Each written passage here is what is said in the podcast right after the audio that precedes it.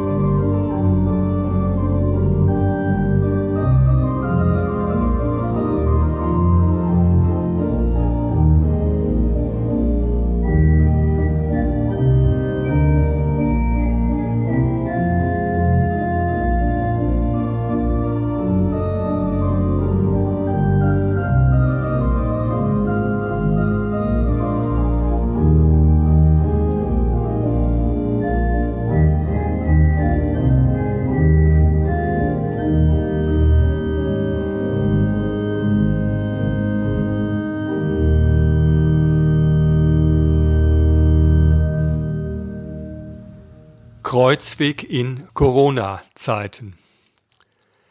Liebe Mitchristen aus St. Nikolaus, liebe Hörerinnen und Hörer.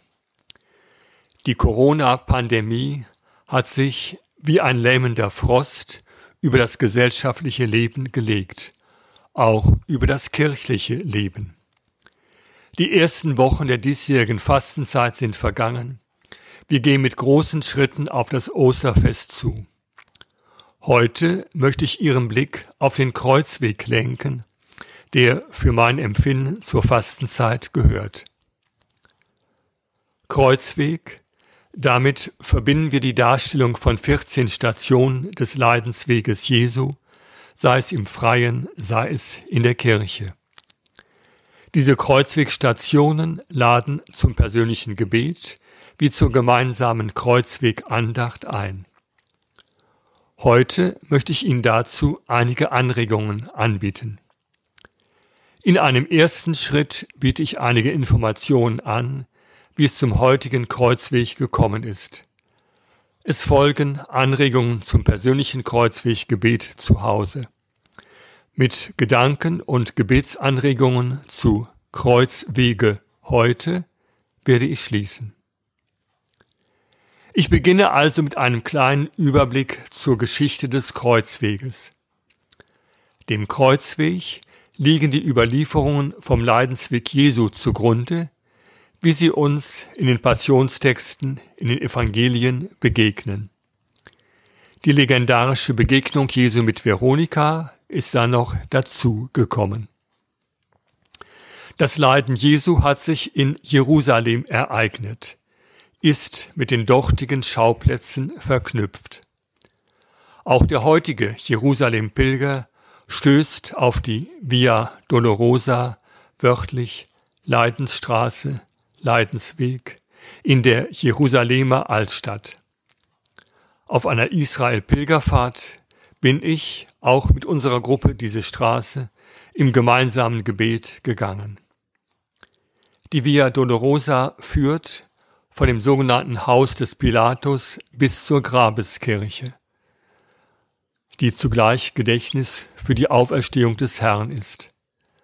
Damit haben wir als Eckpunkte des Kreuzweges den Ort der Verurteilung und mit der Grabeskirche als überliefertem Ort von Golgotha den Ort des Todes Jesu.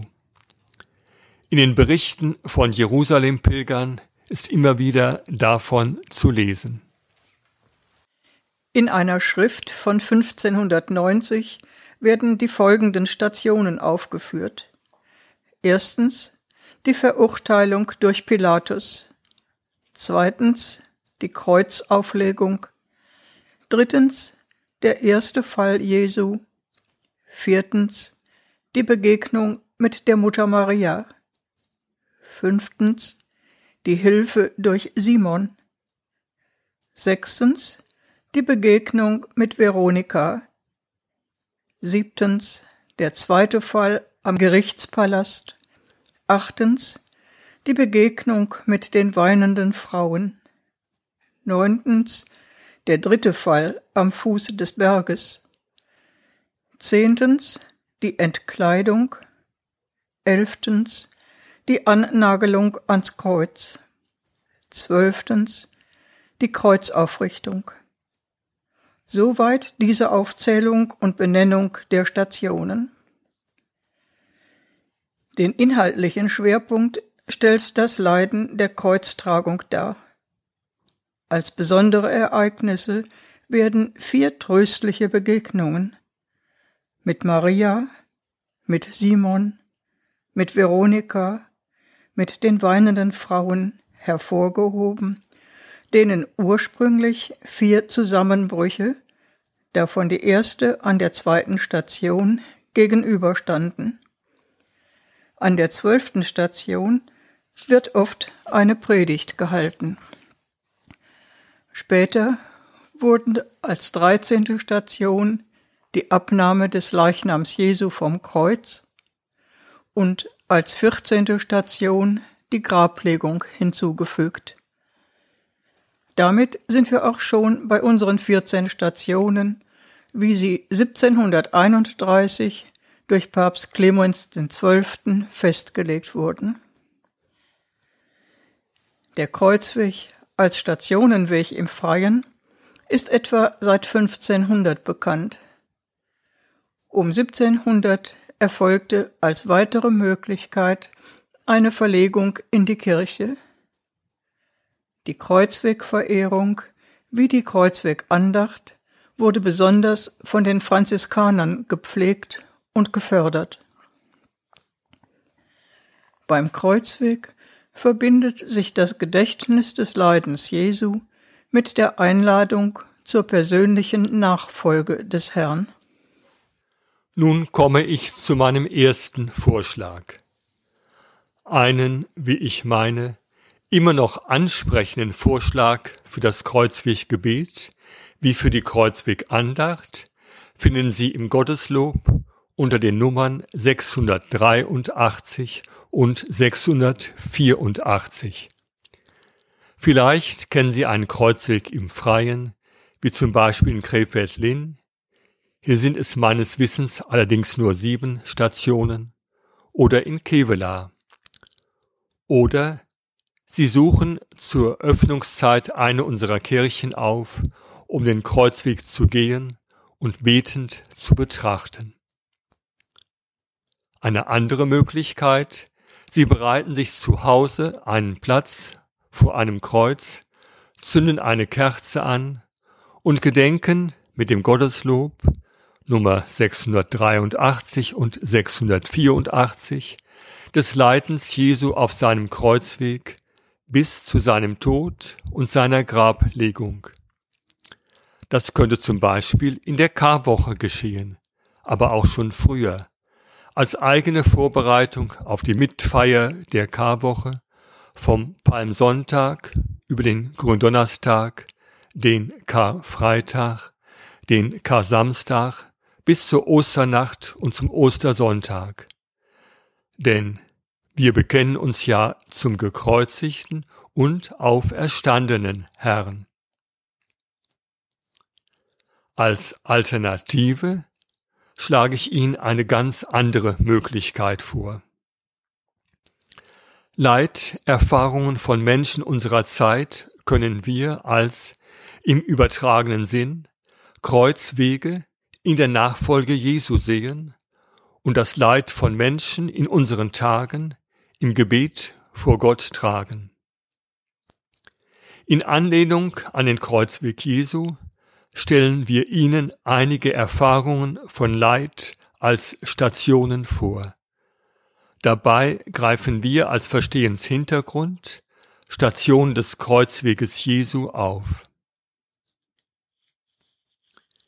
Jesus wird zum Tod verurteilt. Ein ungerechtes Urteil, wie wir es empfinden. Immer wieder werden Menschen zu Unrecht verurteilt. Wenn wir in die Geschichte unseres Landes und Volkes blicken, dann fallen uns die ungerechten Urteile aus der Zeit des Dritten Reiches ein, aus der Zeit der Nationalsozialisten. Wir brauchen jedoch gar nicht so weit zurückzugehen. Denken wir an Russland, an den Prozess gegen Andrei Nawalny. Denken wir an die Türkei, in der Journalisten verurteilt werden, weil ihre Arbeit der Staatsführung nicht genehm ist. In unserer Zeit werden aber auch Christen als Christen verfolgt, vor Gerichte gebracht, obwohl sie als unschuldig gelten müssen, so in einigen Provinzen Indiens oder in Pakistan. Oft ist auch der Einsatz für soziale Gerechtigkeit den Mächtigen ein Dorn im Auge, ein Grund für eine politische Verfolgung, für eine ungerechte Verurteilung. Wir beten. Herr, immer wieder unterliegen Menschen ungerechtem Urteil. Sie verbüßen Strafen, die sie nicht verdient haben. Stärke sie und bewahre ihnen ihren Lebensmut und ihre Hoffnung auf ein Leben in Freiheit. Stärke ihren Glauben. Jesus nimmt das Kreuz auf seine Schultern. Das Leben vieler Menschen ist ein Leidensweg, der oft in Stille ausgehalten wird. Wir denken an Frauen und Männer nach einer Hirnverletzung mit schweren Lähmungserscheinungen oder einem schweren Schlaganfall oder an Menschen, die an einer sich verschlimmernden Krankheit leiden. Wir denken an Angehörige, die sie unter großen persönlichen Opfern pflegen und ihnen zur Seite stehen. Und das oft über Jahre bis an die Grenzen ihrer Kräfte und zuweilen darüber hinaus. Ich bete, Herr, lass sie nicht mutlos werden. Simon von Cyrene hilft Jesus das Kreuz tragen. Wir können hier an Frauen und Männer denken, die ihre Lebensaufgabe in der Pflege und Begleitung alter oder kranker Menschen sehen, auf den Intensivstationen der Krankenhäuser, in den Seniorenheimen, besonders auf den Pflegestationen, in den ambulanten Diensten in der Hauskrankenpflege, auf den Palliativstationen oder in den Hospizen in der Begleitung von Menschen, die ihrem Tod entgegengehen. Für die ihnen Anvertrauten werden sie zur ausgestreckten Hand Gottes in ihrem Ja zu ihren Mitmenschen durch ihr pflegerisches Handeln, durch ihre Zuwendung und durch ihre Anteilnahme. Wir beten, bewahre ihnen die Erfahrung, wie menschlich erfüllend ihr Beruf ist. Lass sie die ihnen zukommende Anerkennung erfahren und das Verständnis, das sie brauchen, und stärke sie in ihrem Dienst, Tag für Tag. Jesus fällt unter dem Kreuz. Wie oft hören wir in diesen Wochen, dass Menschen Opfer von Gewalt werden.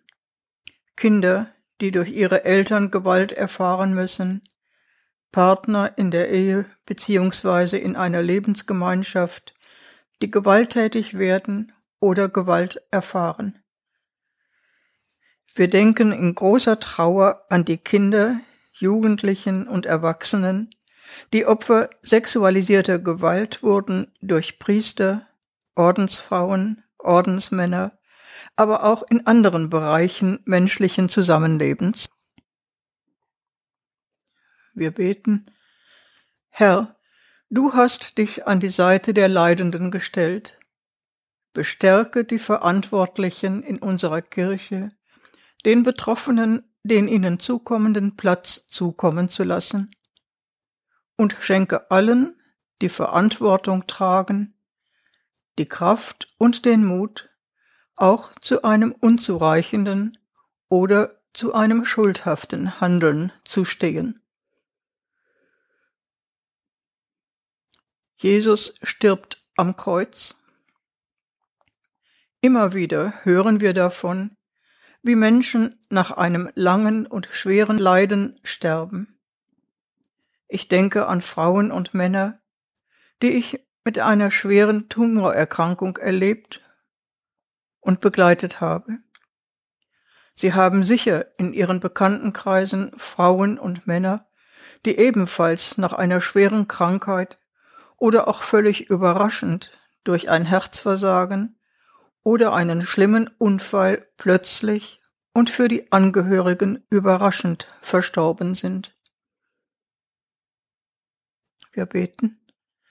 Großer, oft für uns unbegreiflicher Gott, wir vertrauen dir alle, an die wir gerade gedacht haben, in deiner Barmherzigkeit und Treue an. Und wir bitten dich, schenke auch uns eine gute Sterbestunde. Amen. Die Fastenzeit hat ein Ziel, das Osterfest. Bestärken wir uns im Glauben an Jesus, den Gott aus dem Tod in sein neues und endgültiges Leben gerufen hat. Er, der Auferstandene, wird auch uns zur Herrlichkeit endgültigen Lebens führen. Gehen wir so froh Ostern entgegen. Bedenken wir Kreuz und Auferstehung. Beides macht unsere Hoffnung aus. Sollte Ihnen mein letzter Vorschlag fremd geblieben sein, dann lade ich Sie ein, Ihre eigenen Gedanken zu verschiedenen Kreuzwegstationen im Nachdenken und im Gebet vor Gott zu tragen.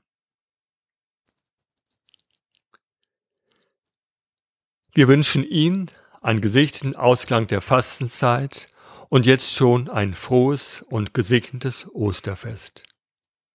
Ihr Pastor Meier